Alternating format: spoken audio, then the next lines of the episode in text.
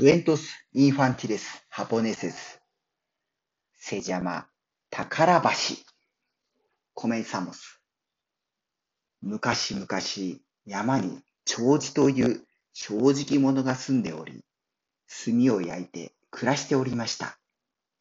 ある晩のこと、長寿は不思議な夢を見ました。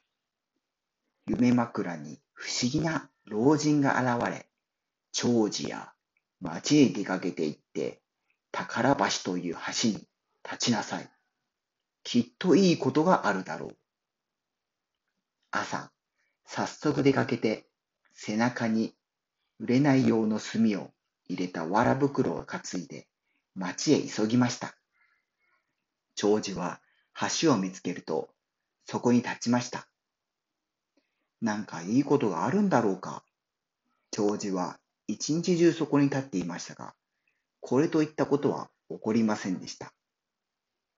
二日目、三日目もそこに立っていましたが、これといったことは起こりませんでした。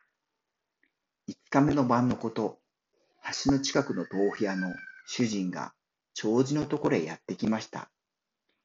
五日間もここで何しているんですか？夢で言われたことをしているのです。主人は笑っていました。バカらしい。夢なんて。わしも昨夜夢を見た。不思議な老人が出てきてこう言った。山に長寿という若者が住んでおる。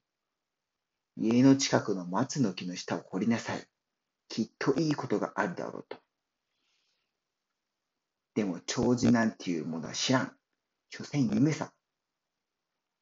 長寿は自分の名前が出てきた。驚きましたが、平成を装い、急いで家に戻ると、早速松の木の下を掘ってみました。た、なんと宝がザクザク出てきました。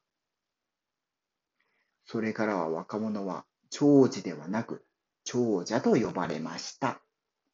おしまい。